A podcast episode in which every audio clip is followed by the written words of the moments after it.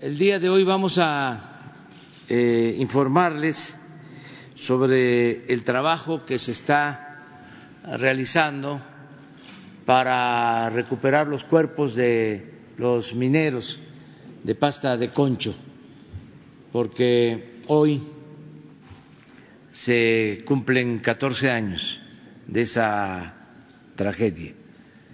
Y eh, Luisa María les va a informar, Luisa María Alcalde, secretaria del Trabajo, sobre lo que estamos haciendo.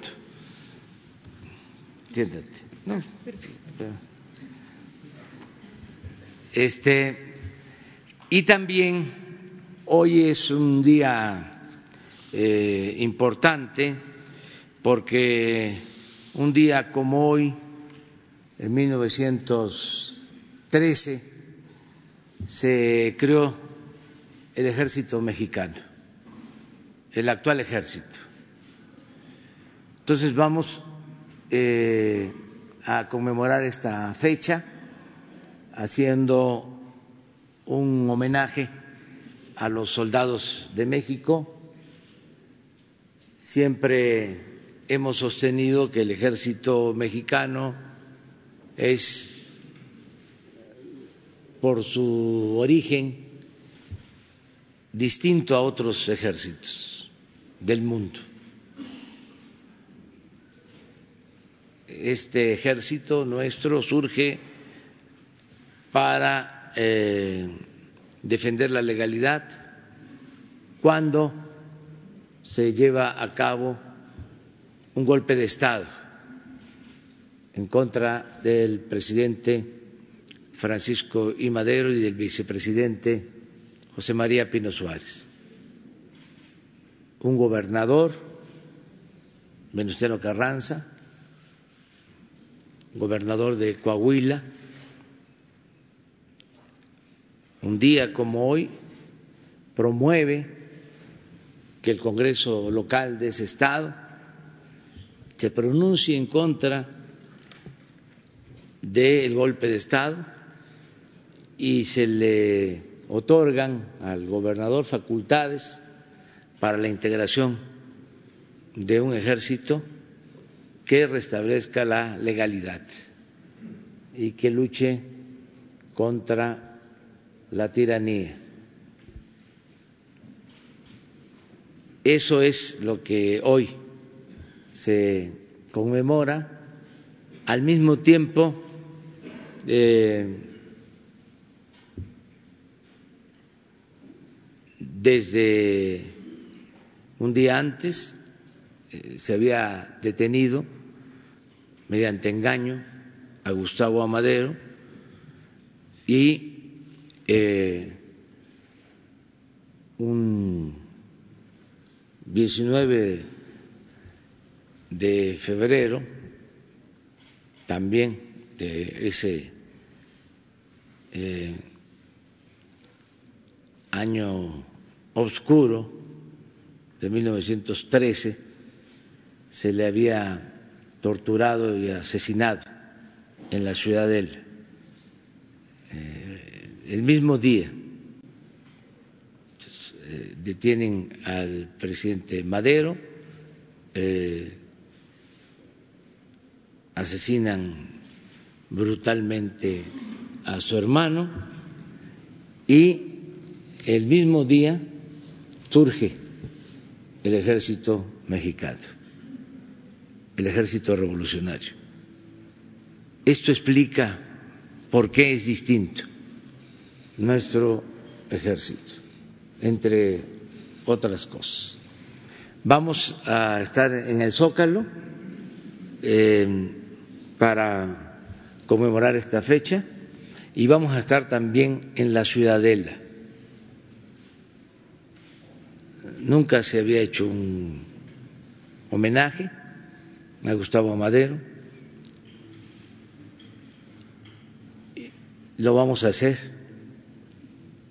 porque eh, fue muy importante, independientemente de ser hermano del presidente, tuvo una función básica durante la revolución, fue el que consiguió los fondos, los recursos para hacer la revolución maderista, que dicho sea de paso, no costó mucho, alrededor de 700 mil pesos. Y es la revolución más auditada en el mundo, porque se entregaron los documentos, las pruebas, los comprobantes de todo lo que se ejerció para derrocar a Porfirio Díaz, para acabar con el porfiriato y después de presentarse toda la documentación, porque se había suscrito un acuerdo de que se iba a devolver el dinero a los aportantes, el Congreso autorizó al Ejecutivo, al triunfo de la Revolución Maderista, de que se devolviera el dinero y se entregó a cada uno de los que habían contribuido para hacer posible la revolución.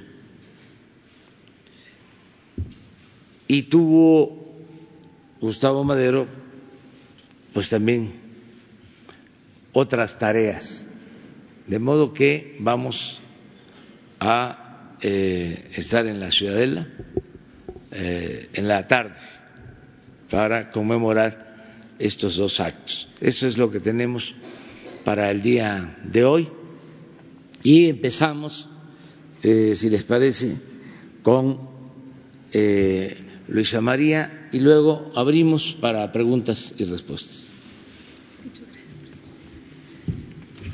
Gracias, presidente. Eh, la idea es hacer eh, un recuento de las acciones que se han realizado.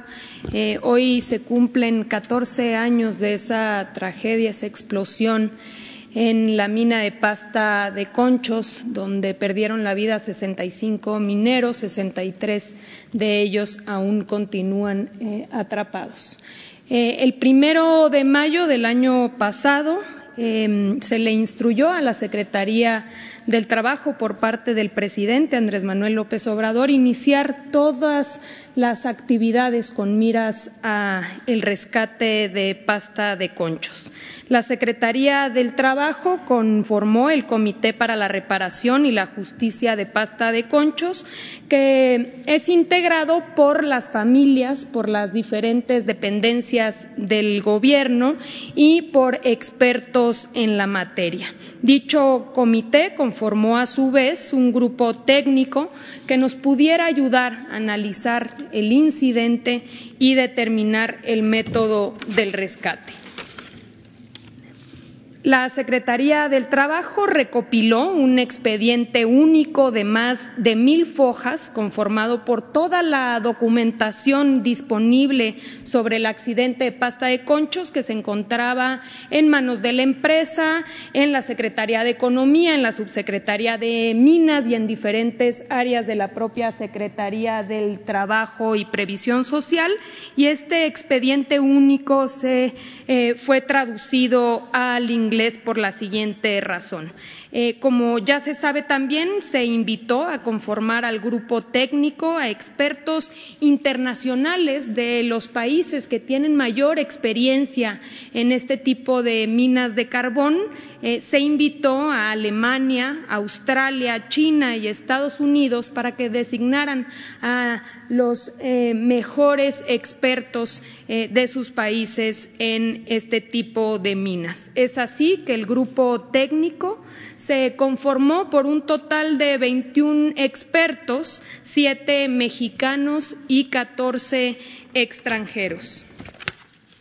El grupo de expertos nacionales y extranjeros analizó el expediente único, realizó una visita técnica en agosto de 2019 a Sabinas y a la región carbonífera de Coahuila para recabar toda la información útil para poder emitir su opinión. Además, se reunió con las familias de los mineros. El grupo de expertos nacionales e internacionales emitieron las siguientes consideraciones. Número uno, que se considera por unanimidad como teórica y técnicamente viable la intención del Gobierno de México de iniciar el proceso de rescate. Número dos, el desarrollo de nuevos inclinados de acceso sería probablemente el método más adecuado. Y número tres, que era imprescindible que el Gobierno de México realizara todas las pruebas preliminares sobre el terreno para poder conocer con precisión el estatus actual.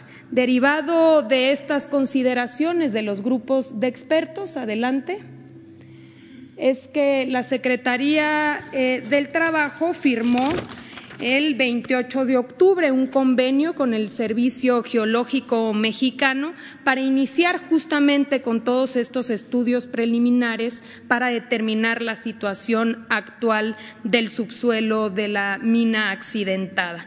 Estudios de geología, de geofísica y de hidrogeología que aquí eh, se describen. Adelante. Con fecha 18 de noviembre dieron inicio los trabajos eh, justamente de todos estos estudios de gas, de agua, del subsuelo, eh, que durarían 20 semanas. Adelante. Eh, ¿Cuáles son las, conclusiones preliminares que se tienen por parte del servicio geológico? Número uno, que eh, los niveles de agua que se habían, em, digamos, en un principio em, establecido no son tan altos, hay poca agua, incluso eh, tan poca que podría ser extraída en un solo día que los niveles eh, de gas son niveles de gas promedio en una mina de carbón, no es tampoco estos niveles tan altos como en algún momento eh, se había determinado, que la entrada, que es esta parte amarilla, donde dice túnel del primer intento de rescate, que ese fue el primer intento de rescate, está eh, totalmente colapsado, por lo que se confirma la teoría de que no se podría entrar por donde ya se había una vez intentado y que habría, en su caso, eh, que tener o que realizar un inclinado diferente en donde se muestra el círculo azul con una cruz. Ahí es el, eh, digamos, la idea de tener un lugar para poder eh, construir un inclinado nuevo y a partir de ahí comenzar el rescate. Siguiente.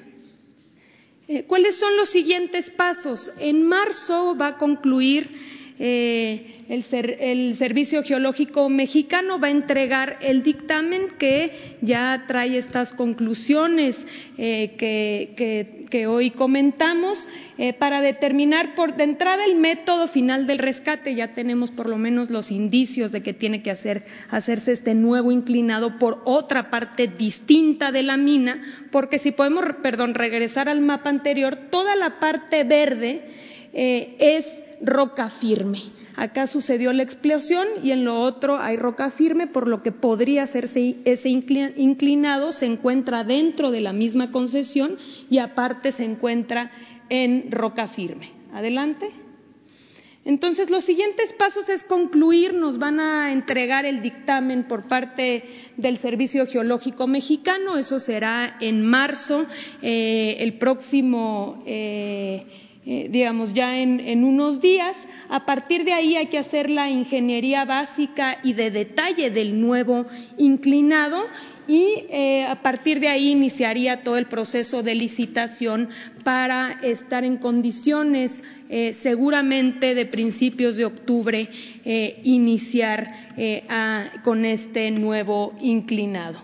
el día de ayer dio a conocer Grupo México eh, que entregaría al Gobierno de México el título de, concesión de eh, el olivo donde, se, donde sucedió eh, el accidente y estamos trabajando con la Secretaría de Economía para, eh, a partir de esto, analizar todas las acciones. Seguimos trabajando, presidente, y eh, pues hoy recordamos a 14 años esas vidas que quedaron atrapados en este terrible accidente. Bueno, pues esta es la información. Abrimos para preguntas y respuestas. Vámonos atrás.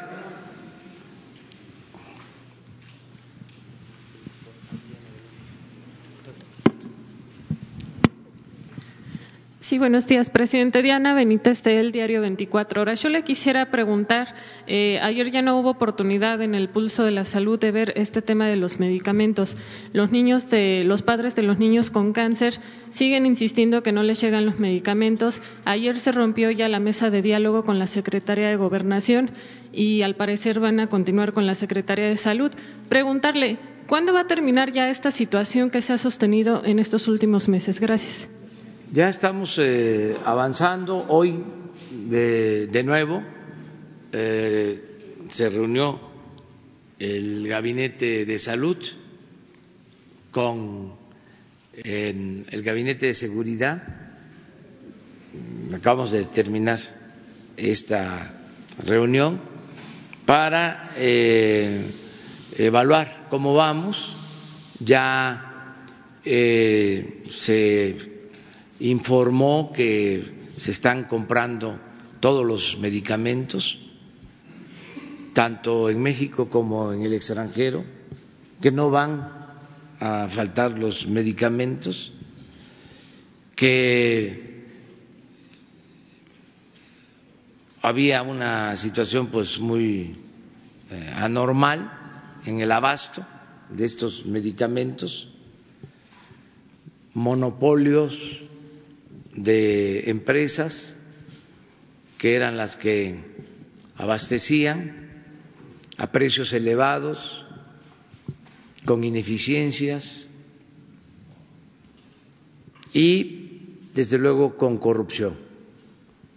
Entonces, ya se está atendiendo eh, este eh, asunto que es importantísimo y eh, nosotros nos hemos dado de plazo para mejorar sustancialmente todo el servicio de salud pública el día primero de diciembre. Pero vamos a ir eh, mejorando todo lo que es el abasto, eh, haciendo eh, todo lo que tengamos que hacer para que no falten los medicamentos, menos a los niños eh, con cáncer, eh, cumpliendo con nuestra responsabilidad. Desde luego, eh, también que la gente sepa que hay una oposición política al cambio, hay una resistencia hay una reacción,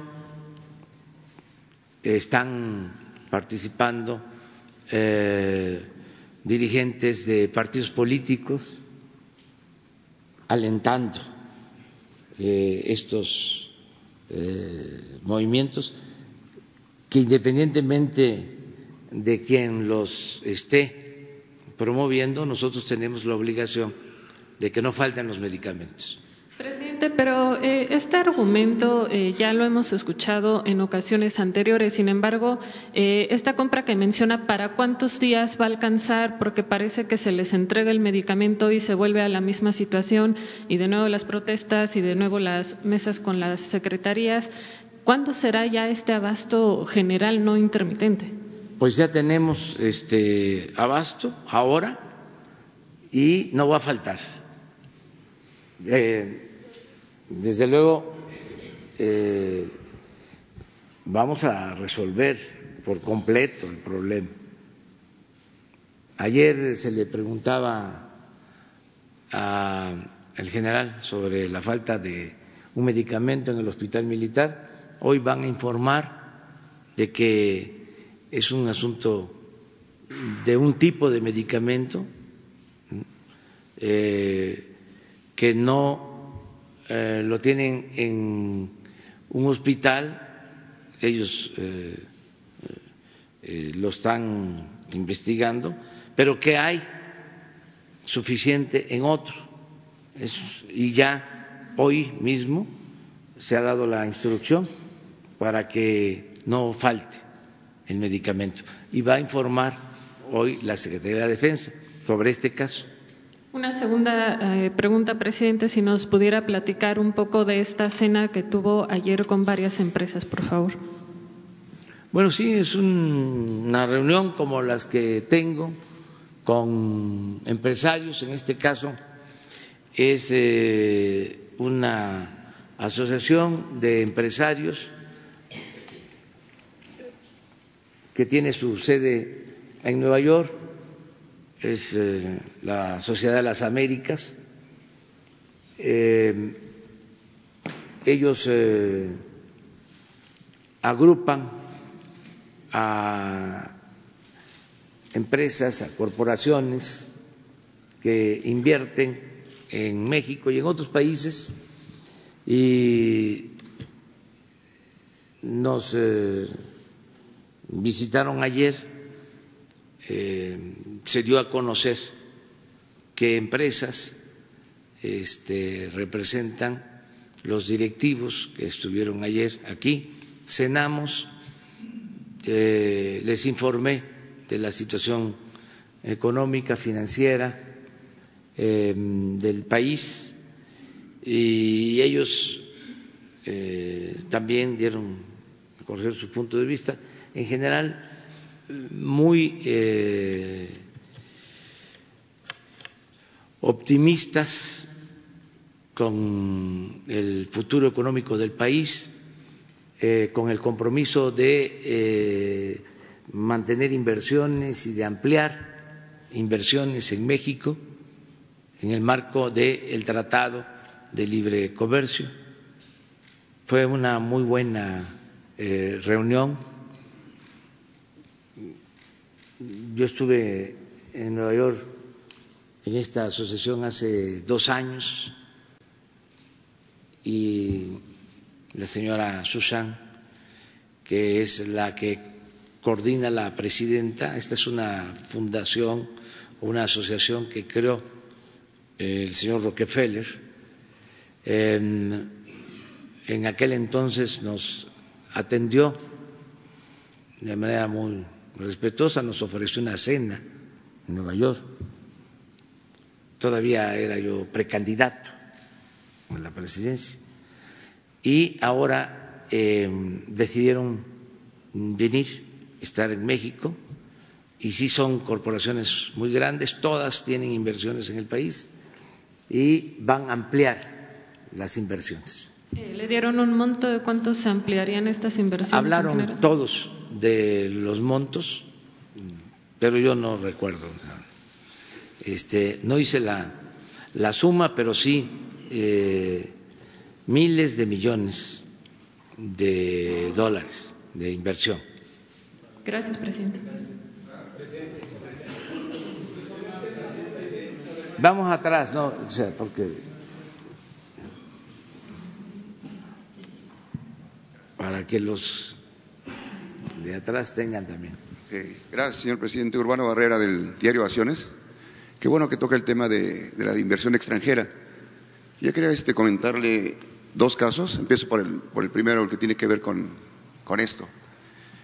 Eh, llegó a la Corte Internacional de Justicia de Washington una denuncia que presentan inversionistas de Estados Unidos, Canadá, Francia, Portugal, Italia y Argentina, porque les demolieron 17 inmuebles turísticos con un valor cercano a los 300 millones de dólares en Tulum, Quintana Roo. Eh, estos predios, después de, haber sido este, demolidos, se readjudicaron eh, con malas prácticas, con contubernios de, jueces del Poder Judicial local y, los afectados ya, este, ya están reclamando.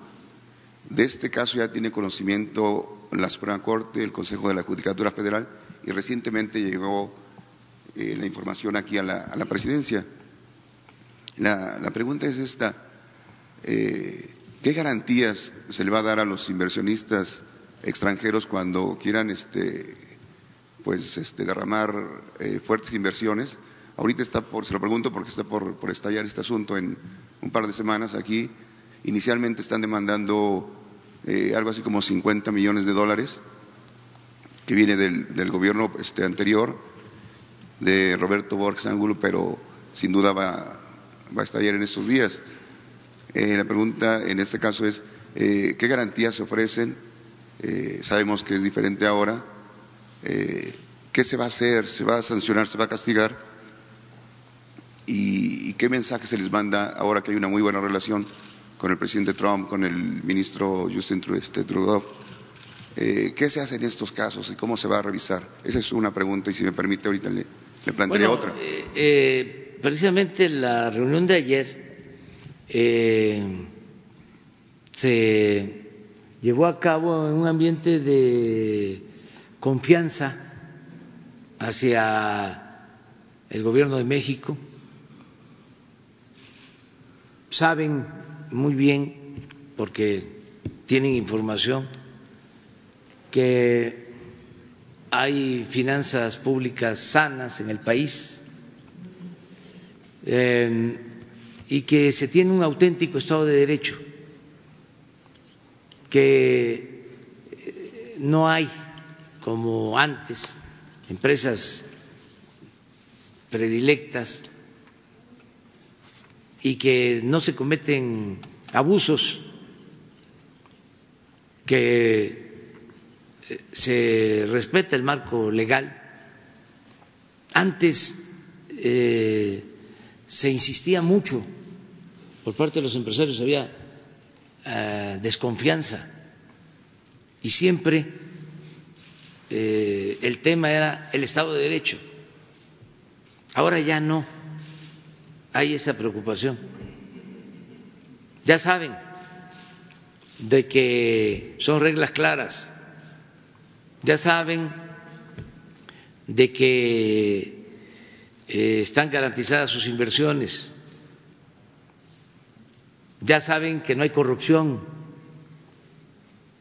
Eso ha ayudado muchísimo. Ya saben que hay piso parejo para todas las empresas, que no se tienen empresas favoritas que lo acaparan todo. Entonces, lo que viene detrás, pues lo tenemos que resolver de conformidad con la ley. Y lo que nos eh, eh, demanden, en este caso el Poder Judicial, lo tenemos que cumplir, aun cuando se trate de eh, actos de corrupción o eh, de abusos de autoridad de las anteriores administraciones. Tenemos que hacernos responsables. Pero estuvo, por ejemplo, anoche el representante de Chevron, que tienen contratos para explotar petróleo en aguas profundas. satisfecho, contento de que no han tenido problema. Eh, estuvo el representante de Amazon, que están invirtiendo en México y que están contentos. Algunos de ellos dijeron que eh, recuerdo de una corporación que dijo que tenían en sus políticas eh, como definición invertir en dos países y uno era México. Y el secretario de Hacienda les preguntó, para no quedarse con este, la duda, que si cuál era el otro país. Y dijo la, el representante de la empresa, China. Entonces, eh, estuvieron de Sempra, que tenían las diferencias con lo de los gasoductos y que ahora quieren eh, invertir porque quieren eh, transportar gas de Texas a Baja California y embarcarlo, exportarlo a Asia es una inversión cuantiosa. Eh, entonces, eh, es muy buena la relación con el sector empresarial de México y eh, en el extranjero. Muy bien. La segunda, señor presidente, que tiene que ver también con corrupción, un caso más, más amable. resaltar la importancia de la de la conferencia mañanera, ¿no? de, esta comunicación horizontal. Se lo digo porque eh, yo aquí le planteaba el 19 de junio pasado eh, un saqueo que hubo en el Centro Social y Deportivo Sensodep, que depende de la Secretaría de, Hacienda y Desarrollo Rural. Eh, no sé si recuerda que de, este deportivo se habían robado bombas de calor, tanques de, diésel, se desviaron recursos eh, y hubo este, varios faltantes. Usted se comprometió aquí a que se iba a hacer una investigación. Nosotros dimos seguimiento al caso, eh, vimos que se atendió el problema, o sea, se tomó, se atendió y ahorita ya concluye la, la investigación. Se confirma que efectivamente se sustrajeron dos bombas de calor con un valor superior a los dos millones de pesos. Se confirma que los tanques los vendieron como, como fierro viejo. Eh, se confirma que este, el personal se hacía autopréstamos, el director Pedro Hernández Solorio, eh, autopréstamos por medio millón, un millón, todo esto. Se confirma que se pagaban salarios de negocios de empresas particulares en, en Querétaro. Eh, del dinero que salía de aquí del, Deportivo. Se habla más o menos de 20 aviadores. No se pagaron impuestos en dos ejercicios y se dieron el lujo incluso de, de viajar con recursos del, del de la Secretaría de Agricultura, al Mundial de Fútbol de Rusia. Había un, hay mucha corrupción. Afortunadamente, eh, después de que se planteó el asunto aquí, se dio atención y eso se solucionó. Vemos la, importancia de, de la conferencia mañanera eh, los usuarios del, Deportivo eh, celebran que se haya hecho esto, felicitan al, secretario este, Villalobos Arámula, Víctor, y ahora lo que piden es que, que si esto conforma responsabilidades administrativas, civiles y penales, que si se va a actuar, que se va a actuar, que se va a dar vista a la unidad de inteligencia financiera y que cómo se va a desmontar todo este, este asunto de corrupción que se detonó aquí, que afortunadamente pues este ya llega a, un buen final. Muy bien, miren, eh, terminando la conferencia eh, va a estar eh, Irma Heréndira Sandoval con ustedes para informar sobre dos asuntos que tenemos pendientes. Uno, el de la Comisión Nacional del Deporte. ¿Se acuerdan que antier este, nos pidieron que se aclarara este caso? No sé si vino la compañera.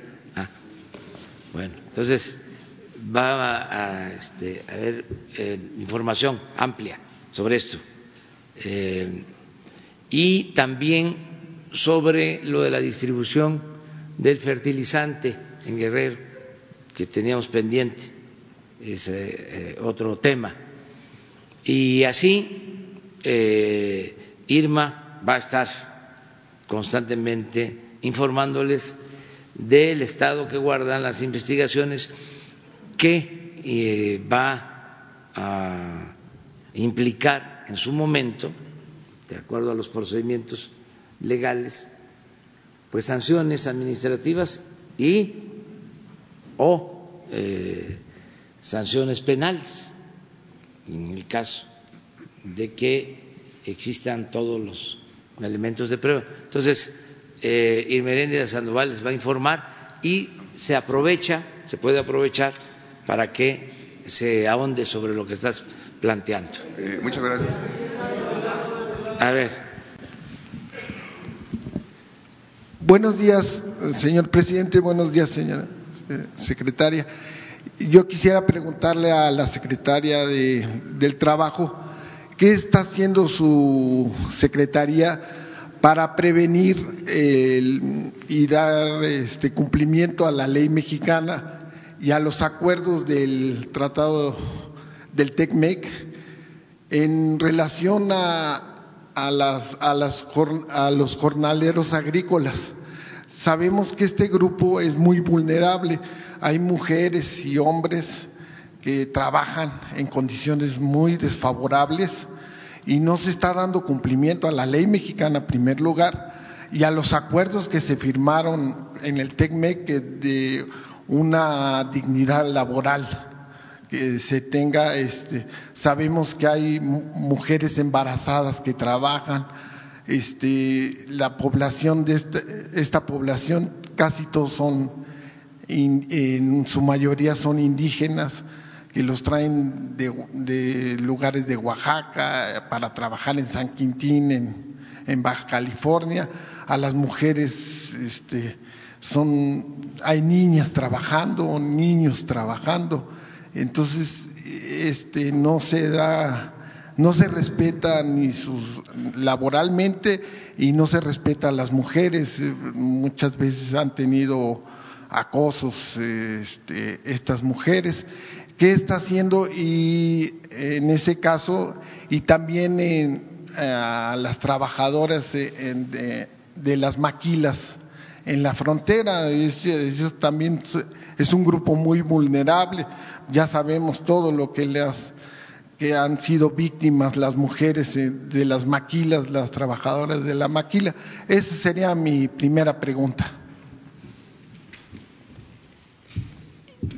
Claro que sí. Eh, respondiendo a la pregunta, y no solo producto del TEMEX, sino de la propia Constitución y de la Ley Federal del Trabajo que protege a los trabajadores y a las trabajadoras mexicanas, hemos eh, venido identificando problemáticas muy específicas, pero que se profundizan más en ciertos sectores. Tal es el caso de jornaleros, incluso de las mujeres que trabajan en la maquila, referente a qué tipo de situaciones. De entrada, eh, la informalidad en lugares formales o ya sea que no los registran en el Seguro Social o que los registran por debajo de lo que realmente están eh, ganando. Y otra de, las, de los eh, focos rojos que también hemos venido haciendo eh, verificaciones, inspecciones en diferentes centros de trabajo es el cumplimiento específico del salario mínimo en la frontera, que recordaremos el año pasado se duplicó y que en este tipo sobre todo del, sector de jornaleros agrícolas y de las maquilas, eh, se está haciendo un trabajo constante para que se dé cumplimiento a estos derechos eh, básicos eh, establecidos en la ley. Entonces, ¿qué estamos haciendo? Estrategias em, de entrada, de verificación, ¿no? Tenemos este brazo inspectivo que nos permite llegar a los centros de trabajo y verificar que en efecto se estén dando cumplimiento a los derechos básicos individuales y colectivos, pero también se está trabajando con otras dependencias. Aquí ya informábamos incluso en alguna ocasión de la coordinación estrecha que se tiene con el Instituto Mexicano del Seguro Social para identificar este tipo de irregularidades cuando eh, justamente los empleadores se están registrando por debajo de lo que realmente ganan los trabajadores o simplemente que no los inscriben en el seguro social. Y estos son los sectores, eh, digamos, más afectados. Hemos atendido a varios grupos de jornaleros y en específico son eh, estas, eh, digamos, las, las, digamos, los primeros, em, las primeras afectaciones que, que, le estamos dando seguimiento. no sin ello, obviamente, pues siempre abrir la posibilidad a esta organización colectiva de diferentes sectores, como es el caso de los jornaleros, a través de sindicatos auténticos que los defiendan y que puedan, a través de la negociación colectiva, también ir mejorando sus condiciones de empleo. Muchas gracias. Quisiera hacerle otra pregunta, eh, secretaria. Este, ¿Qué está pasando con en Notimex? Tengo entendido que en la mesa de trabajo de este, en la mesa de, de negociación, este, la directora se levantó de la mesa, entonces puede estallar la huelga, ¿no? Y, sería muy lamentable que estallara la huelga. ¿Qué está pasando? Bueno, como eh, aquí también ya se ha señalado, eh, se estableció una prórroga, se siguen teniendo pláticas en el marco de la Junta Federal de Conciliación y Arbitraje, eh, se han venido teniendo audiencias, platicando con las partes, esperando a que se pueda llevar o llegar a un acuerdo sin la necesidad de que estalle la huelga. Es un derecho que tienen los trabajadores, también hay que decirlo, el poder digamos, recurrir a esta herramienta.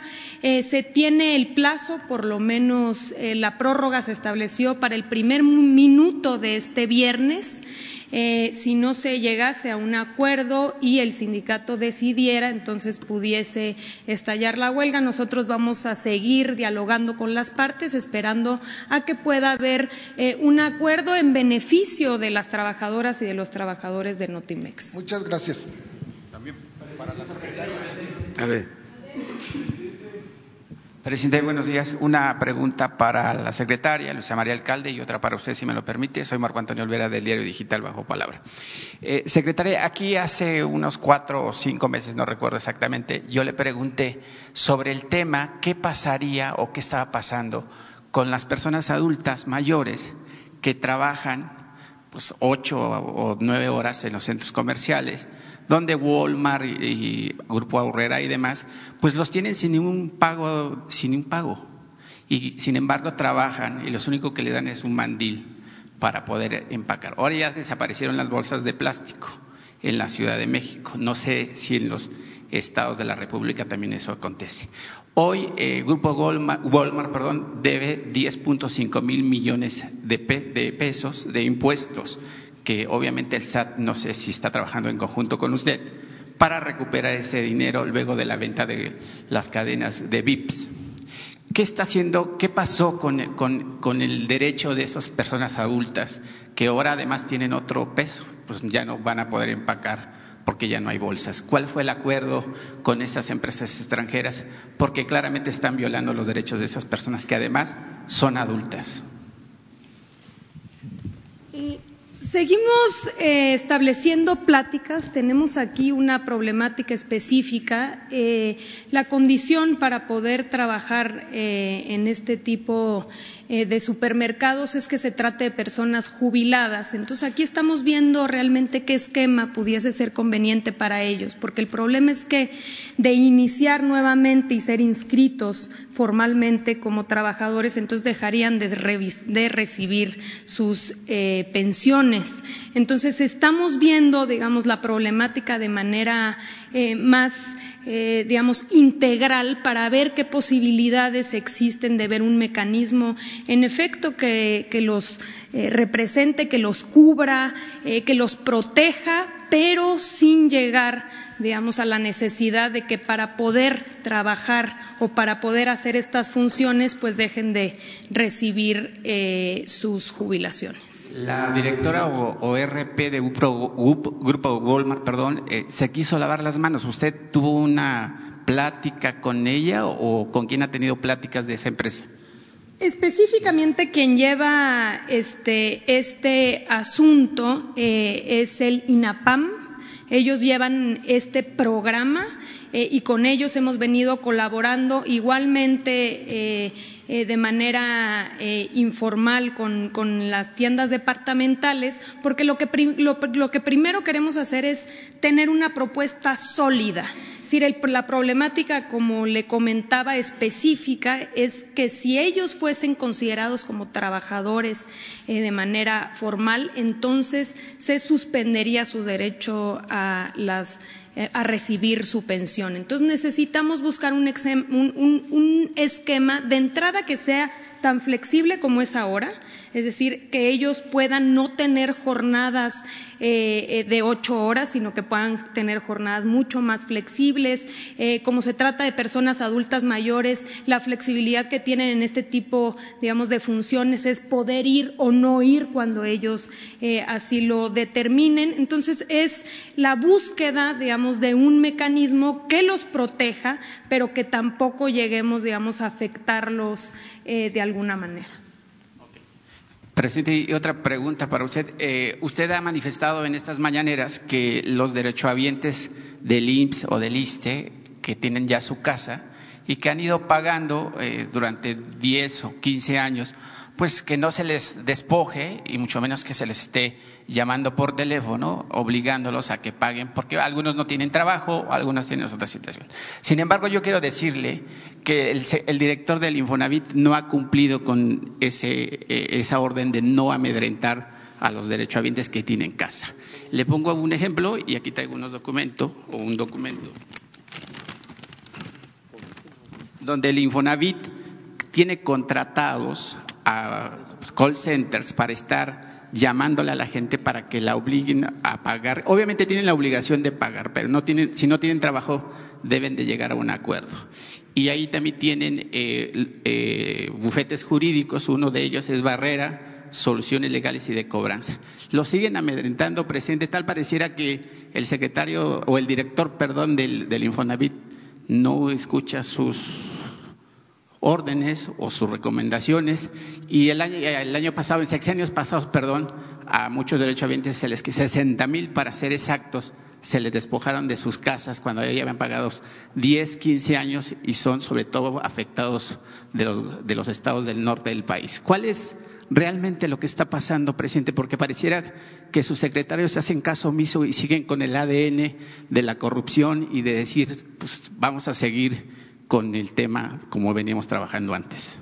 Bueno, este, están cambiando las cosas, eh, hay desde luego resistencias al cambio, eso es público y notorio, eh, es evidente que eh, hay quienes no quieren cambiar, quieren mantener eh, el mismo régimen, por eso hablo de conservadurismo, que viene de conservar, de mantener el statu quo,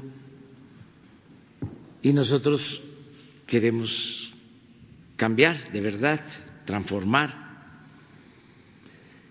Estamos enfrentando eso, pero eh, no va a haber eh, ningún obstáculo.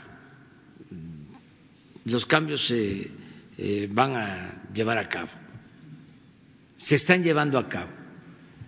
En el caso de el Infonavit hay tres programas. Parte de el cambio y la ventaja que tenemos es que podemos hablarle directamente a la gente, como lo estamos haciendo ahora. Entonces, por más obstáculos, trabas burocráticas, la gente eh, nos eh, ayuda, desde luego, contando con la información que se le transmite, a que empujemos el elefante para que camine. Eh, eso es lo que estamos haciendo. Son tres programas en el Infonavit. Uno, el de la reestructuración de créditos. Si por alguna razón se dejó de pagar o se paga y se paga y no se termina de pagar, se puede reestructurar ese crédito. El trabajador tiene derecho a la reestructuración del crédito. Ese es un programa. Y ya se han beneficiado miles de trabajadores con esta acción. No tengo aquí el dato, pero son miles los que han reestructurado sus créditos. Segundo, si, como sostienes, un trabajador ya pagó el 90% de su crédito, ya tiene derecho a una quita, en este caso del 10%, para tener su escritura. También ya se ha apoyado a miles de trabajadores. Y lo tercero es de que eh, se canceló todo el proceso de desalojo. Pero este papel que traigo. Es que hay inercias. Vamos a que se termine lo estoy planteando para que este, la gente que escuche por el teléfono que si no paga los van a desalojar, pues que cuelgue. Ya tengo otra información.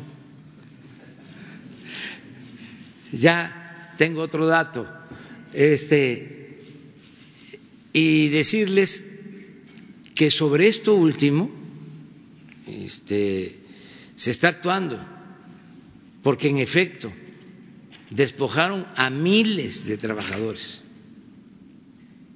en el gobierno anterior, eh, despachos de abogados, coyotes que eh, manejaban la cartera del el Infonavit. Incluso hay investigaciones abiertas. Hay gente detenida por eh, esos abusos. Entonces decirle a la gente, vamos a limpiar. Y eh, sí me hace caso el director del Infonavit y es buen servidor público. Lo que pasa que son eh, estructuras muy grandes y muy eh, eh, mal acostumbradas a actuar con prepotencia y con autoritarismo y con corrupción. Todo eso es lo que se está enfrentando, pero se va a terminar de limpiar y hemos avanzado. Le voy a pedir yo al director del Infonavit que venga aquí para informar sobre los tres programas. Acuérdense que también yo eh, voy a informarles el día 5 de abril, voy a informar puntualmente sobre todos los programas, sobre todos los programas. Eh, eh, yo voy a estar informando cada tres meses. Voy a informar el 5 de abril. Voy a informar el eh, primero de julio. Voy a informar en septiembre y el primero de diciembre.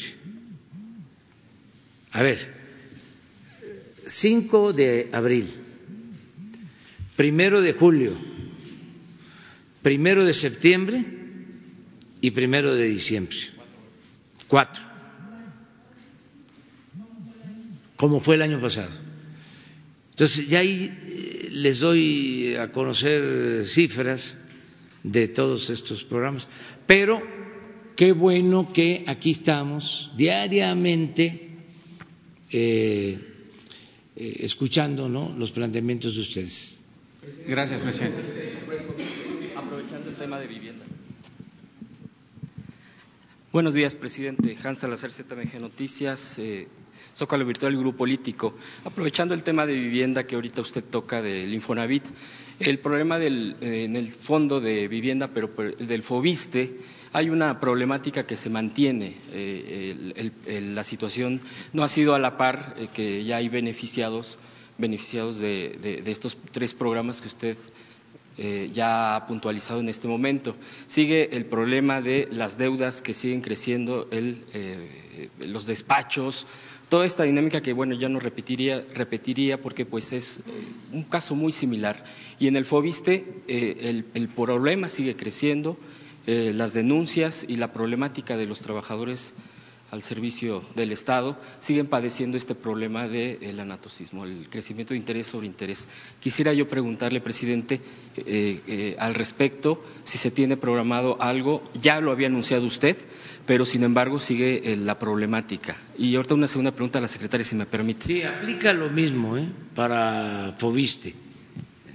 Las tres acciones del Infonavit aplican para el FOBISTE y vamos a informar también. Le vamos a pedir al director del FOBISTE de que nos eh, informe cómo va eh, el programa y decirle también a la gente, en este caso son eh, los servidores públicos, en el caso de el FOBISTE, sean de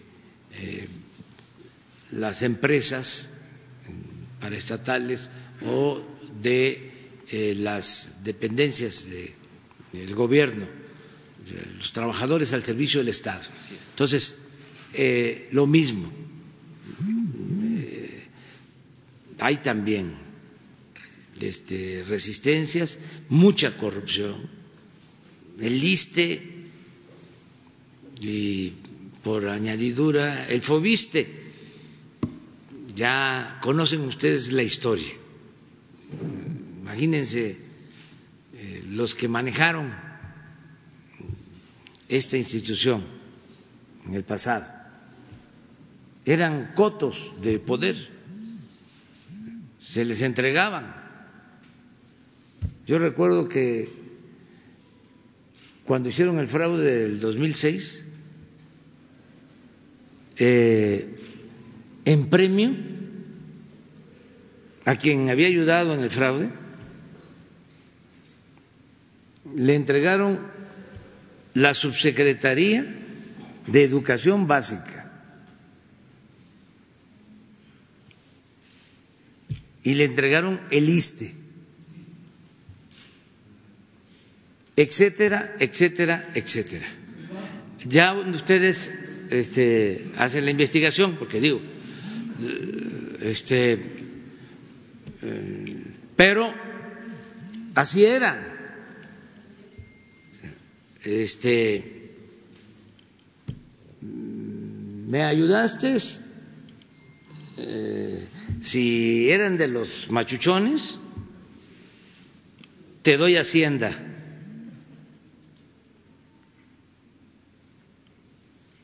O los de mero arriba que habían ayudado recomendaban a los servidores públicos. Y estoy hablando de recomendar al secretario de Hacienda, no estoy hablando nada más del ISTE. Claro que todo había niveles, pero así estaba. Nada más que recordar eso, pues es un sacrilegio eh, en estos tiempos. Se incomodan los conservadores que yo hable de este tema. ya deje de estar hablando del pasado ya, este, ocúpese de su trabajo, olvídese de lo que pasó, como diría la canción ¿eh? de los Bam lo que pasó, pasó. Una segunda pregunta, si me permite. Eh, el pasado 16 de enero del presente año, durante las grabaciones de la serie de Televisa Sin Miedo a la Verdad, en la locación ubicada en la calle Oriente 239 E, 28 de la colonia agrícola oriental, los actores Jorge, Navarro y Luis Gerardo Rivera, de 46 y 38 años respectivamente, perdieron la vida al caer de un puente a 5 metros de altura desprovistos de equipo de protección, faltando así a las normas y protocolos de seguridad para trabajos de altura, estipulados por la Secretaría del Trabajo y Previsión Social, publicadas en el Diario de la Federación, dejando así dos viudas y un hijo de seis años huérfano. Ante los hechos, la ANDA ha declarado a los medios que no le corresponde a la asociación revisar que las medidas de seguridad se cumplan. Por otro lado, la producción retomó grabaciones de la serie sin haber hecho una declaración de lo sucedido y sin ser cuestionada por la seguridad de su set. Un grupo de actores independientes han solicitado lo siguiente, y esos son tres puntos muy puntuales que planteo aquí. Que se esclarezca el caso y haya transparencia en los hechos. Dos, que se indemnice de manera justa a las viudas.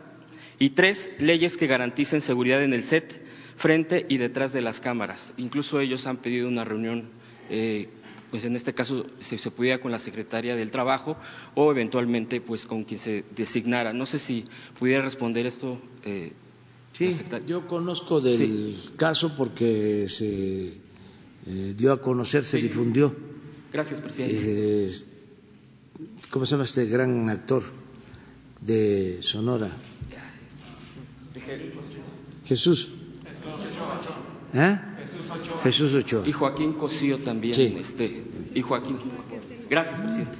Eh, tenemos eh, mucho contacto con la ANDA eh, y, y, en efecto la, hay leyes laborales que establecen claramente las condiciones idóneas para eh, evitar este tipo de accidentes. Habrá que evaluar específicamente para el caso de los eh, sets eh, de televisión y en general. Y con mucho gusto nosotros podemos atender a la ANDA, al sindicato, para poder ver una ruta hacia adelante.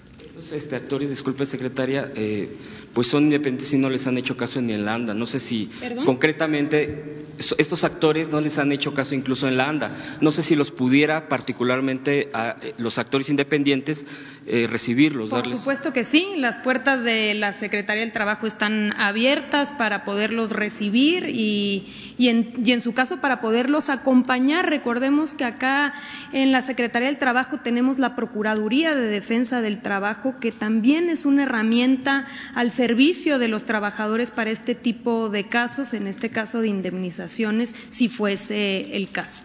Gracias, secretario. Gracias, presidente.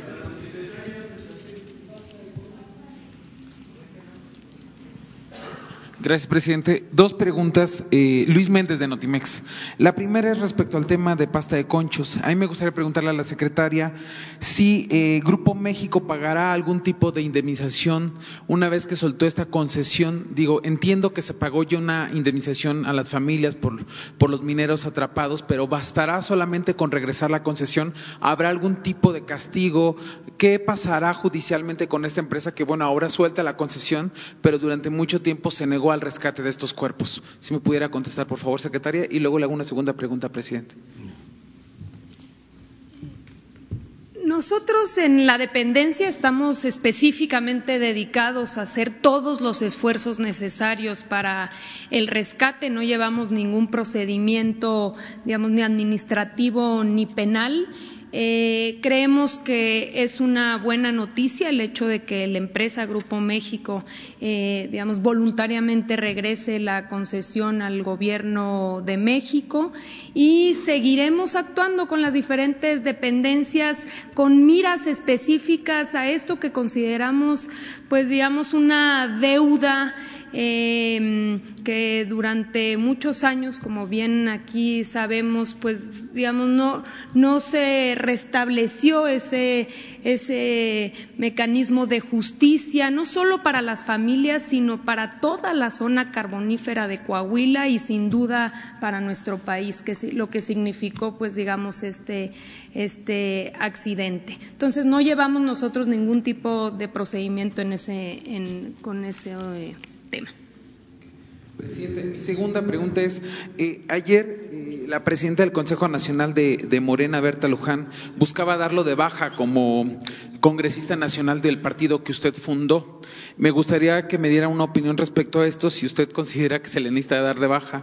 Y también hoy posiblemente se resuelva el caso de la crisis en Morena. Sé que usted ha dicho que no opina sobre partidos, pero es, eh, digamos que también hay un peligro por parte de quien podría quedarse con la dirigencia de Morena, porque son quienes no apoyaron la baja de, de, de los recursos a los partidos políticos. Si esto, pues, es una de sus políticas de gobierno y si este grupo se queda con el partido de Morena, no se corre el peligro de que no se impulse esto en la cuarta transformación. Por favor, estoy, presidente. Estoy en huelga. Estoy en huelga. Eh, nada más eh, decir que es importante el que eh, el Grupo México haya accedido a entregar la concesión de la mina. Esto eh, no limita el derecho de eh, los familiares de las víctimas a eh, sus eh, procesos de eh, indemnización o a cualquier otra reivindicación laboral, social. Nosotros nos comprometimos a rescatar los cuerpos de los mineros y la secretaria me planteó que era necesario el tener el terreno, la concesión y le solicitamos a el presidente del Consejo del Grupo México que nos eh, entregara la concesión,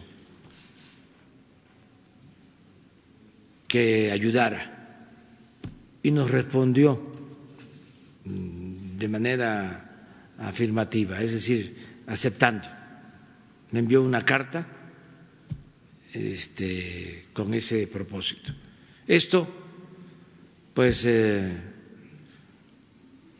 lo tenemos que reconocer, porque si no se iba a, a iniciar un proceso jurídico, porque legalmente ellos tenían este, el derecho de la concesión. Entonces, eh, se avanzó en este sentido, ¿no? independientemente de lo otro. Es lo que puedo comentarte. Sobre su baja, presidente.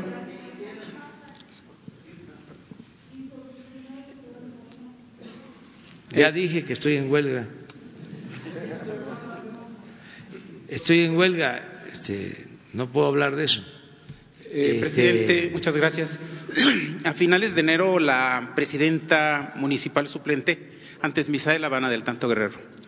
Eh, a finales de enero, la presidenta municipal suplente de Acapulco y consejera de Morena, Matilde Testa, envió un documento a usted y a casi ocho secretarios de Estado, donde denuncia serias irregularidades de corrupción y nepotismo por parte de la presidenta municipal, Adela Román Ocampo.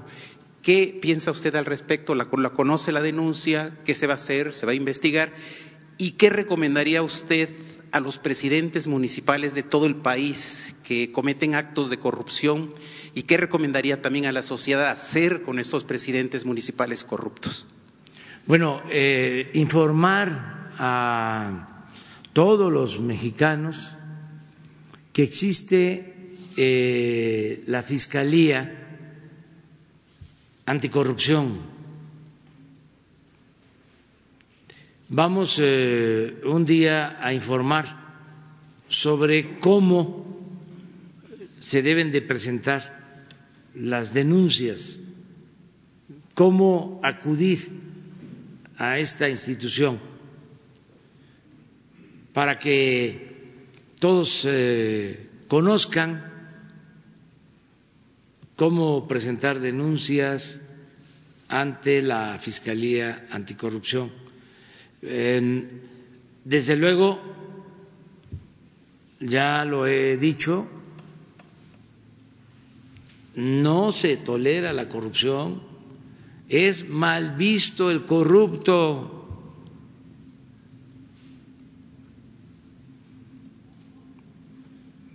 Fuchi. Pero, pero sí conoce la denuncia, presidente. Del documento que le llegó son como nueve hojas. Este, no, no, no lo, no lo este, vi. También que eh, quede claro que nosotros nos ocupamos del gobierno federal. Los gobiernos locales tienen este, que eh, regirse por eh, los poderes mm, legislativo, en el caso eh, del Poder Judicial, son eh, pues eh, los jueces de los tribunales superiores de justicia los que deben de actuar. Incluso hay en cada gobierno estatal lo mismo oficinas de fiscalización que eh, deben de ocuparse de estos casos. Y existe, repito, la Fiscalía eh, Anticorrupción, que no se permita eh, a nadie la corrupción.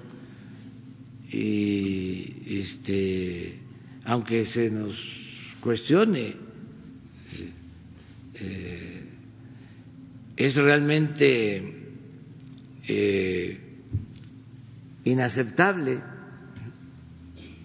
eh, que los servidores públicos utilicen los cargos para enriquecerse. Y no lo vamos a celebrar nunca. Es este algo que ya no se va a festinar pero corresponde a las instancias estatales, eh, municipales, también hablando en plata, en la medida de que se vayan acercando los procesos electorales, no es tu caso,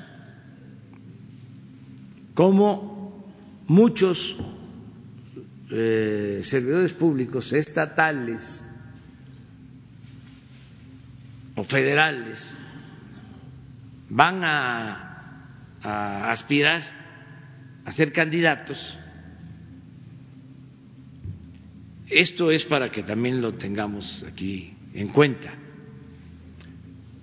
se van a hacer acusaciones con mayor intensidad.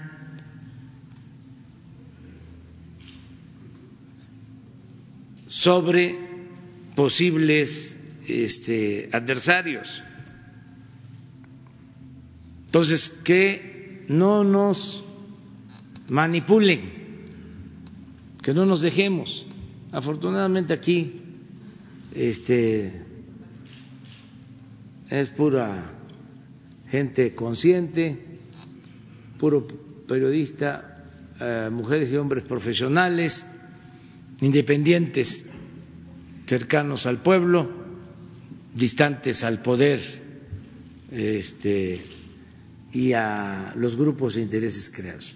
Pero cuidar eso, porque si no, eh, a ver, este lo voy a eh, balconear en, este la mañanera. En este, este, no es el caso, ¿eh? Sí, en este caso ella es consejera de Morena y es presidenta suplente por Morena.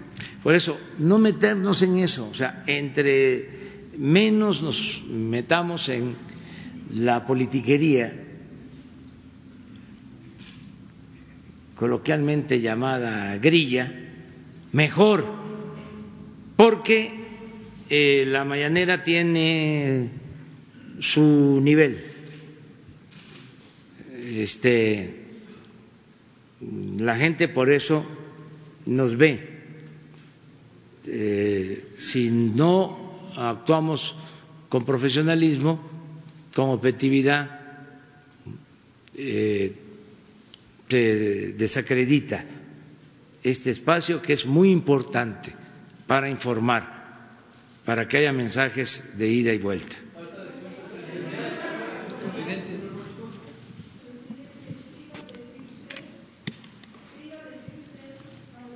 Presidente.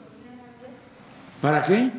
Ahorita dijo usted, aquí voy a balconear a alguien, ya me interrumpió. No, más bien que no es para... No, que no, yo no, que puede ser que sin darnos cuenta, este, nos quieran manipular y eh, nos lancemos en contra de alguien ¿sí? que eh, pueda ser en el futuro un rival o un adversario de otro candidato en potencia. Entonces, cuidar eso nada más nosotros. Claro, somos libres, ¿eh? Este, eh, prohibido prohibir. la línea es que no hay línea y que la prensa se regula con la prensa, no hay censura. De todas maneras, eh, en la medida de que se vayan acercando elecciones, se va a ir calentando, como es natural en México y en cualquier parte del mundo.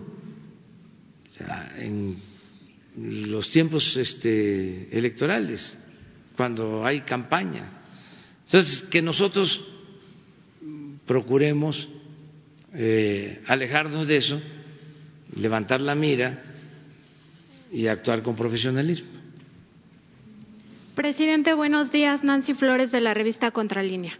Preguntarle sobre la lista de los 300 empresarios, esta investigación que realizó la Unidad de Inteligencia Financiera sobre los 300 empresarios que habrían evadido el impuesto por honorarios asimilados a salarios, entre los que está Vicente Fox, que usted mismo aquí en la conferencia mañanera había dicho que un expresidente había evadido impuestos. Si ha habido algún avance de estas investigaciones, si le han presentado algún reporte, si es un tema que le interesa pues llegar hacia hasta el fondo, porque bueno, estos empresarios había incluso de la industria del outsourcing, un tema que usted también le ha interesado que se limpie, ¿no? Esto del outsourcing malo. Entonces, preguntarle si tiene algún avance de esto, si le han reportado algo. No todavía, pero voy a pedir este un informe a la Procuraduría Fiscal, que es la que está llevando estos eh, asuntos que están en tribunales, algunos ya resueltos, otros en proceso. Voy a pedir el informe. Y sobre otro tema, eh, en, en, la revista Contralínea hemos documentado el asunto de un río que se llama Toyac, que está entre Puebla y Tlaxcala, que está muy contaminado. La gente de ahí eh, padece eh, muchas más enfermedades que el resto de la población. De hecho, se habla de 13 a 20 veces más en casos de cáncer, de enfermedades renales, tumores, abortos espontáneos. Si a usted le preocupa este tema de los ríos contaminados de todos los acuíferos, si se va a hacer algo para sanear todas estas eh, zonas y además atender a las personas porque muchas de ellas pues no tienen seguridad social, se gastan todo su dinero y son muy pobres. Eh, si tiene algún plan respecto de los ríos que están altamente contaminados. Sí, Gracias, presidente. Está trabajando en esto la Secretaría de Medio Ambiente y sí es un problema grave la contaminación de los ríos. Eh, el Lerma, el Atoyac, eh, la mayoría, desgraciadamente, de los ríos y eh, se producen enfermedades eh, graves por esta contaminación. La Secretaría de Medio Ambiente nos va a presentar todo un diagnóstico y un plan que se está elaborando con este propósito de eh, limpiar eh, los ríos, eh, que funcionen plantas de tratamiento que se han comprado y quedaron ahí arrumbadas y también poner orden desde el punto de vista legal que se castigue a quienes eh, tiren desechos, eh, aguas negras, eh, incluso metales contaminantes a los ríos. ese es un plan de la Secretaría del Medio Ambiente. qué bien que lo tratas porque son avisos ¿sí? para nosotros o sea, son llamados de atención para atender esto. Gracias, presidente.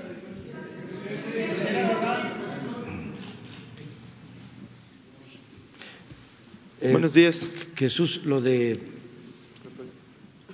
eh, la contaminación del río, lo de eh, Víctor Manuel Toledo.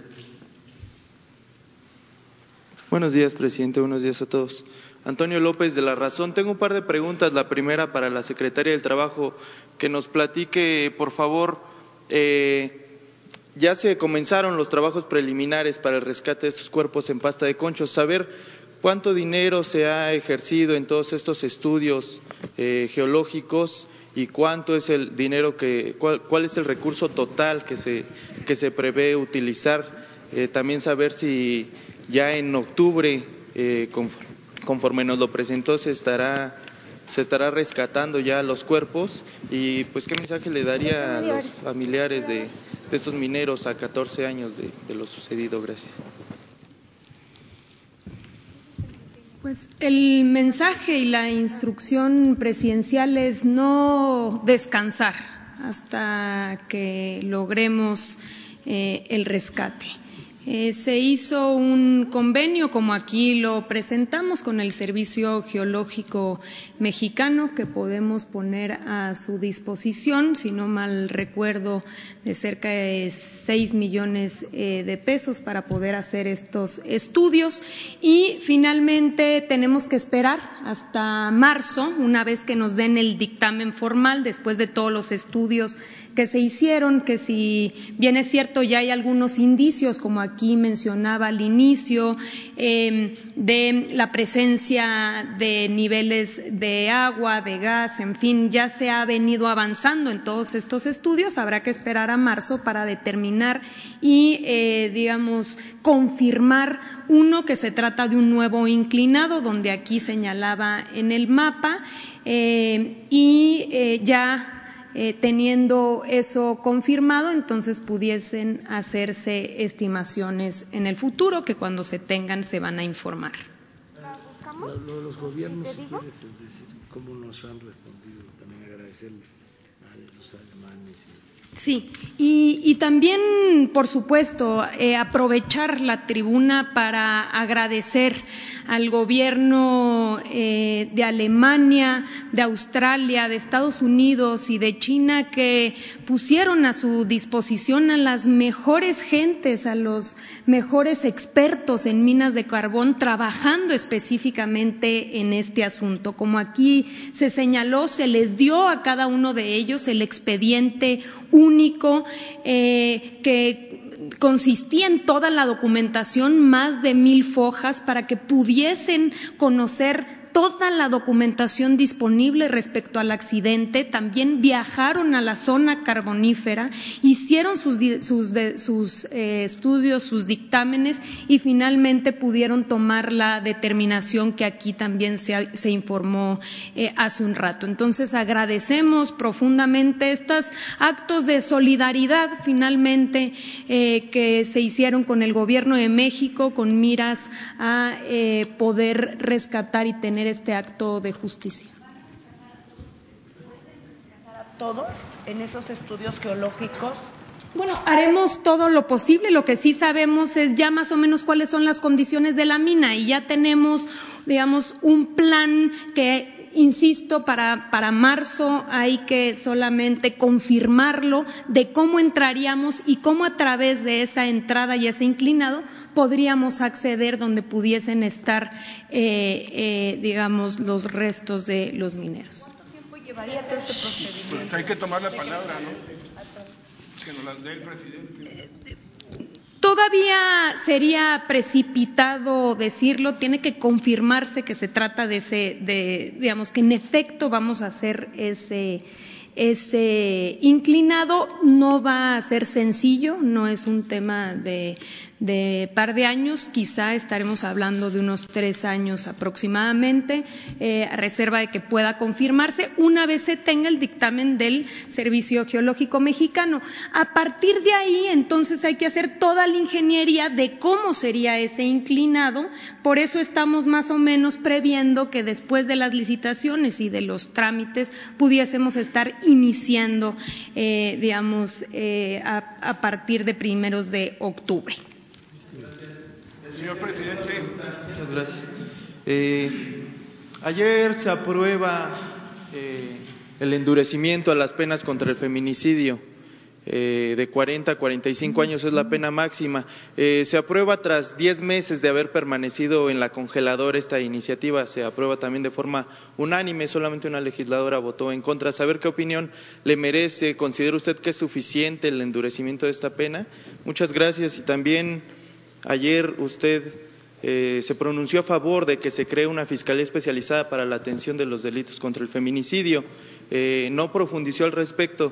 Si nos puede, por favor, explicar, pues, cómo podría, eh, pues, crearse esta fiscalía, si usted estaría, pues, o se podría impulsar desde el Ejecutivo como una iniciativa preferente. Muchas gracias.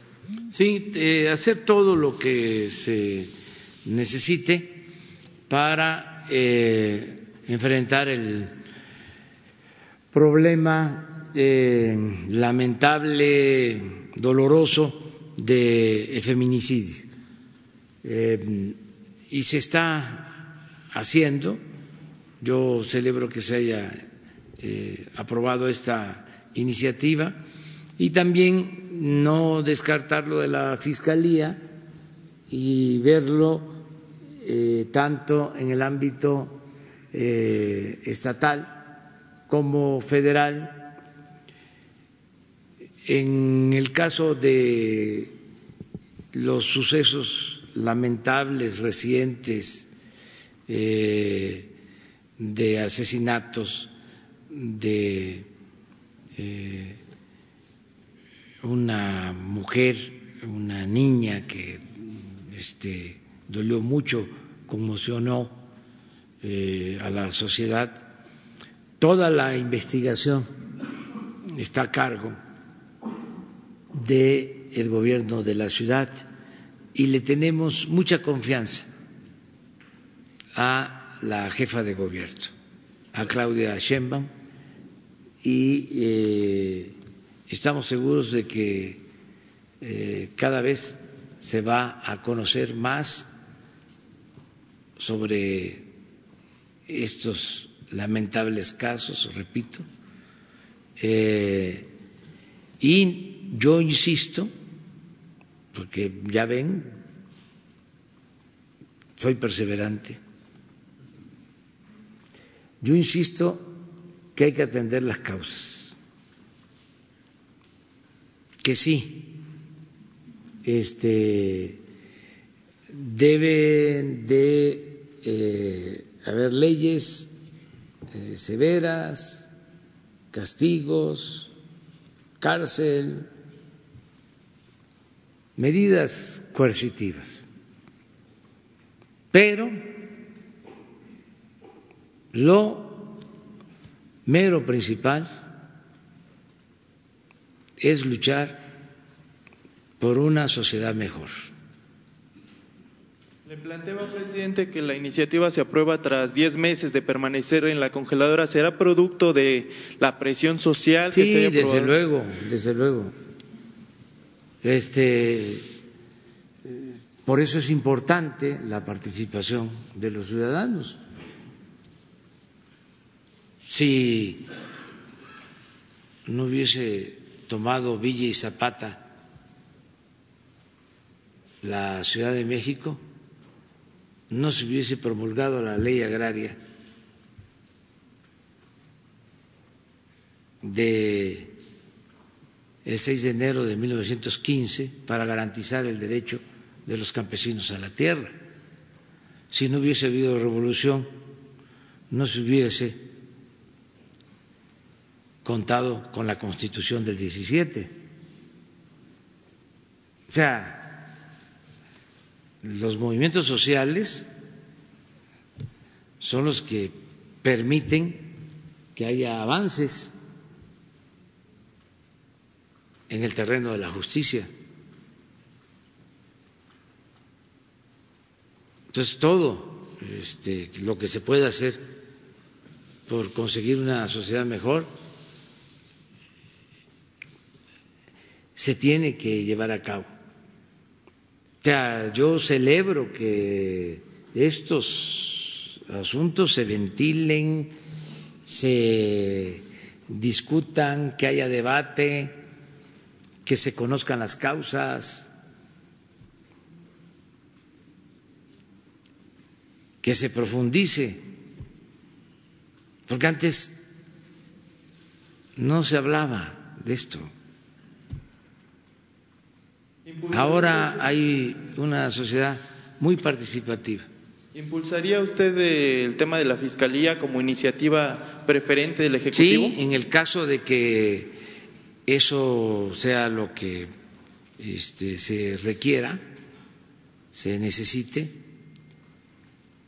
No quiero eh, dejar de considerar lo que están haciendo en el gobierno de la ciudad.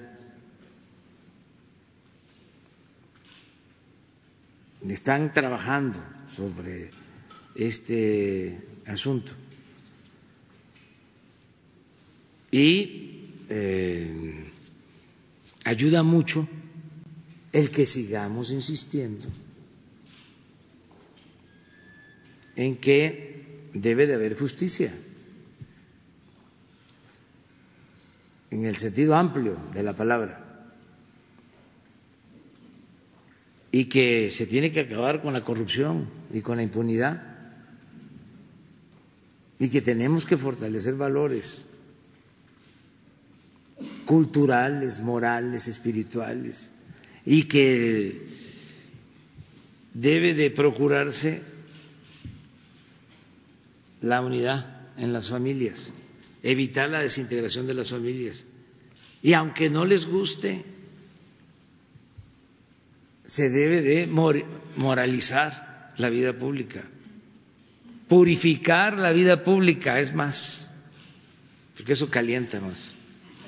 Este, estoy convencido de que no solo es una crisis por falta de bienes materiales, es una crisis por pérdida de valores. Y la familia es fundamental. La izquierda cometió el grave error de hacer a un lado a la familia y le dejó a la derecha, con toda su hipocresía, el tema de la familia. Nosotros consideramos que es fundamental mantener unida, integrada la familia, sobre todo la familia mexicana, que es fraterna, que es solidaria. Si no tuviésemos esos valores, si no fuese por la fraternidad familiar, esto sería un infierno, lo que ha evitado una mayor descomposición social ha sido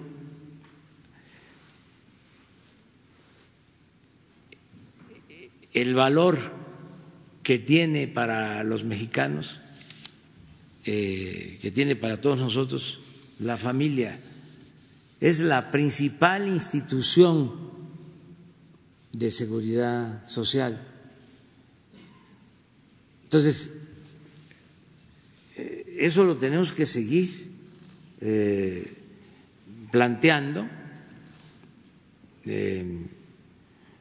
y no dejar la parte legal, no dejar eh, las reformas a la Constitución, las leyes, el castigo, eh, las cárceles, eh, la severidad, el que no haya impunidad, este, que no haya protección para los que cometen delitos. Todo eso hay que seguirlo haciendo. Pero,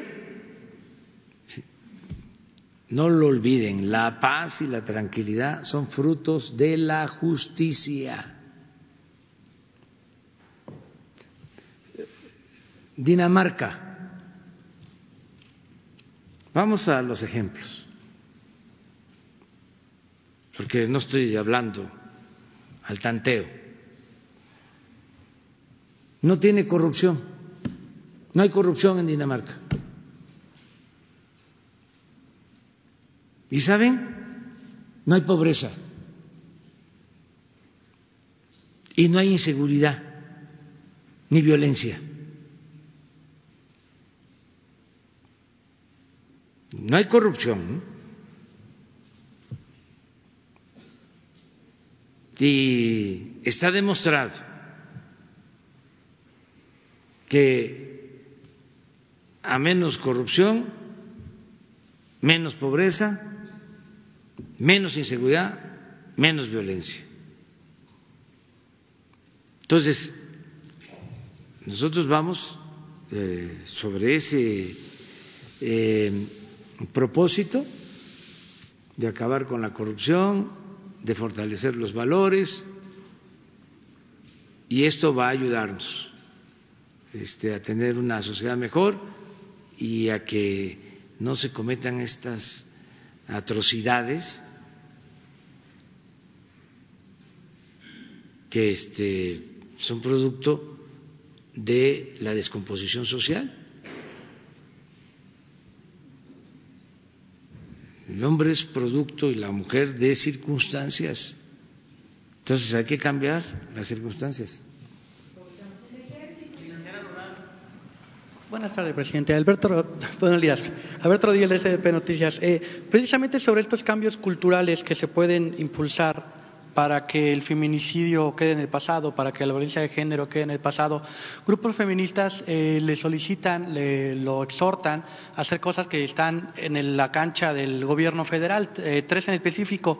Una es capacitar a todos los servidores públicos federales y procurar que en los estados y municipios también suceda, darles una capacitación sobre conciencia y violencia de género. Otra es que se incluyan temas feministas en los libros de texto del de primaria, cuando menos historia del feminismo en libros de texto del de primaria. Y lo tercero es una campaña amplia, como la que se está haciendo eh, esta de Juntos por la Paz, en la que se denuncie la cultura machista y bueno, yo sé, entiendo de buena fuente que este tipo de campañas amplias a nivel nacional sí funcionan. Eh, el gobierno está pensando, aunque sea en estas tres medidas, y, y, en caso de que esté pensando en estas tres medidas, ¿tiene una fecha de arranque para estas medidas? Son muy buenas las tres propuestas y tienen que ver con nuestro plan de desarrollo y es lo que eh, llevan a cabo en la Secretaría de Gobernación, en el Instituto de las Mujeres, pero eh, vamos a, ser más eh, concretos, más eficaces, llevar a la práctica las tres cosas que tú estás proponiendo todo lo que hagamos en ese sentido es bueno. Y en una segunda pregunta, usted acaba de mencionar que se pueda hacer uso político de estas conferencias mañaneras, eh, pues que llegue gente con, digamos, preguntas sembradas, como se les conoce. En este sentido, y dado que se viene la elección intermedia de 2021, ¿ha usted pensado en suspender este ejercicio durante la duración de las campañas o hacer algún, o al menos tener un mecanismo para evitar que las mañaneras pues tengan claros fines político-electorales? Sí, no, ya con esto que estamos advirtiendo, no se van a tocar temas políticos electorales. Este, no deben tocarse esos temas. O sea, eh, hay muchísimos temas, todos los días, pero suspender las mañaneras, imagínense habría eh, fiesta en los conservas. O sea, este, ¿cuánto, cuánto lo celebrarían? Imagínense, ¿no? Nos tendrían nada más sentaditos en el banquillo de los acusados. Si así vean la prensa hoy, ahí se los dejo de tarea, este, teniendo esta posibilidad de réplica, imagínense que no comunicáramos, que no ejerciéramos nuestro derecho a informar, nos quedaríamos en estado de indefensión cuántas este, eh, calumnias se seguiría aplicando aquello de que la calumnia cuando no mancha tizna. Entonces, o ahí sí que ofrezco disculpa, ¿no? Por adelantado y, eh, no descartamos los sábados y los domingos. eh, nos vemos mañana. Me tengo que ir porque dos cosas. Una, eh, hay un pequeño receso y va a estar Irma Herendia Sandoval con ustedes para informarles sobre estos dos casos y eh, luego tenemos, tenemos el acto en el Zócalo de, en homenaje al ejército mexicano. Entonces ya tenemos que eh, retirarnos. A ver, sí, cómo no. universidades del Gracias, me escucha bien. Sobre las 100 universidades, una de ellas que está aquí cerca, la Ponciano, perdón, la ESPA, está en paro de hace dos días. Mencionan que no tienen la certeza de una titulación y están pidiendo la destitución de la, de la directora. Eh, hay otras universidades con otros problemas, pero lo principal es que no están reconocidas o sí están reconocidas. ¿Me pudiera usted responder? Sí, sí están reconocidas. Eh, miren, desde que estábamos en la oposición, que empezamos a crear eh, universidades, fueron reconocidas. Con más razón ahora que estamos en el gobierno. Y deben de haber, eh, no dudo, eh, problemas. Sí, sí, sí, porque pues son universidades. Este, ¿en qué universidad no hay movimiento? Este, los jóvenes, pues son, como decía el presidente Allende, los estudiantes son la levadura. O sea, eh, hay diferencias y todo, pero se arregla, todo se, se puede conciliar mediante el diálogo.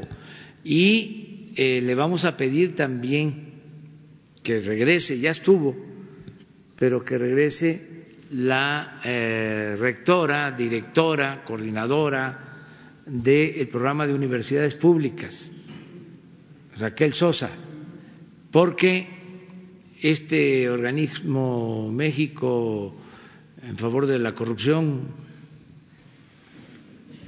¿cómo se llama? ¿Cómo?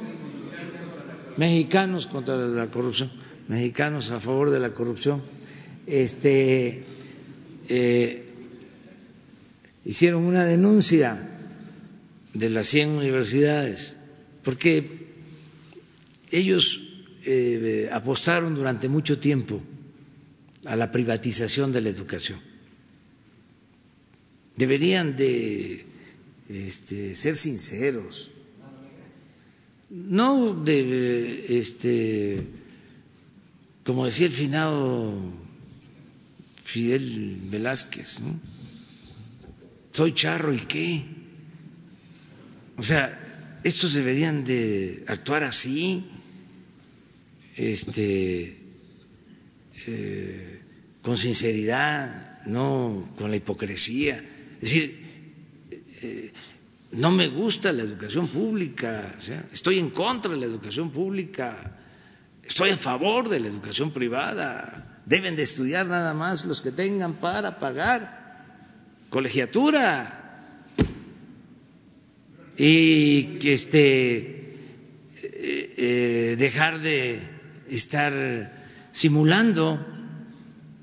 Entonces vamos a pedirle a Raquel que venga porque para este organismo estas universidades son eh, patito este, está como el periodista que dijo que las medicinas que estábamos comprando en el extranjero eran piratas. O sea, pero es por lo mismo. Entonces le vamos a pedir a Raquel que venga, que informe y que incluso se dé a conocer lo que está sucediendo en esta universidad.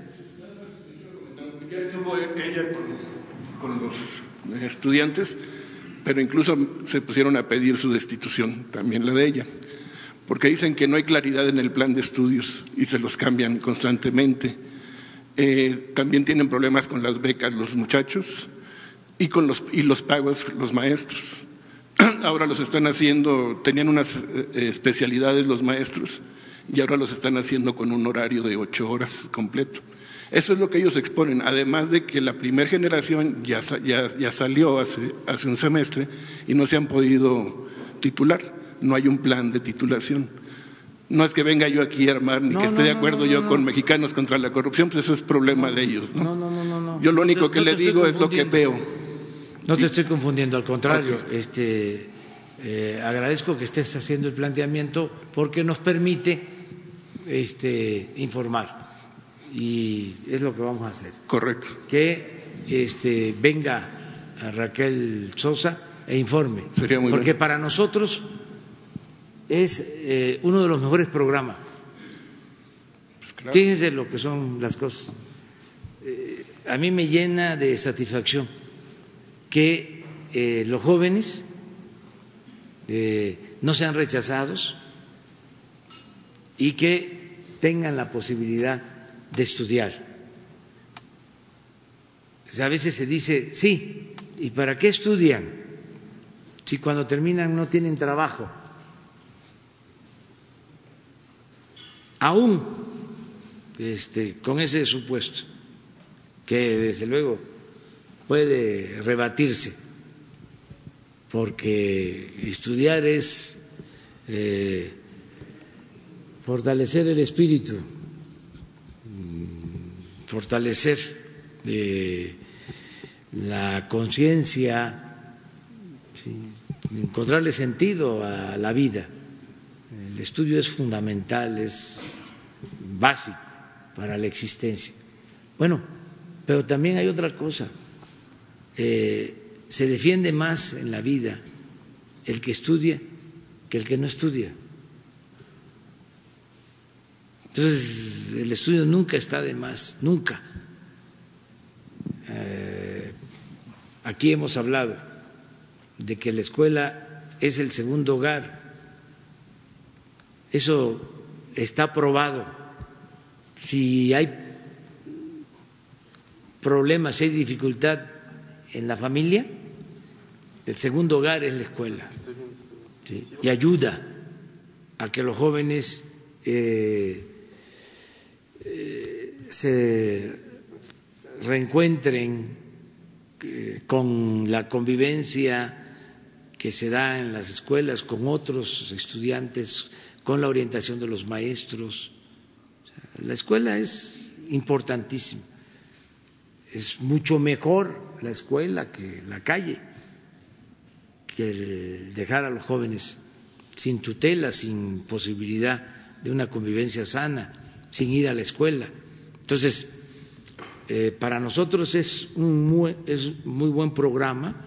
De todas formas, le vamos a pedir a Raquel este, que nos explique. A mí me ayuda mucho todo esto porque así puedo también evaluar.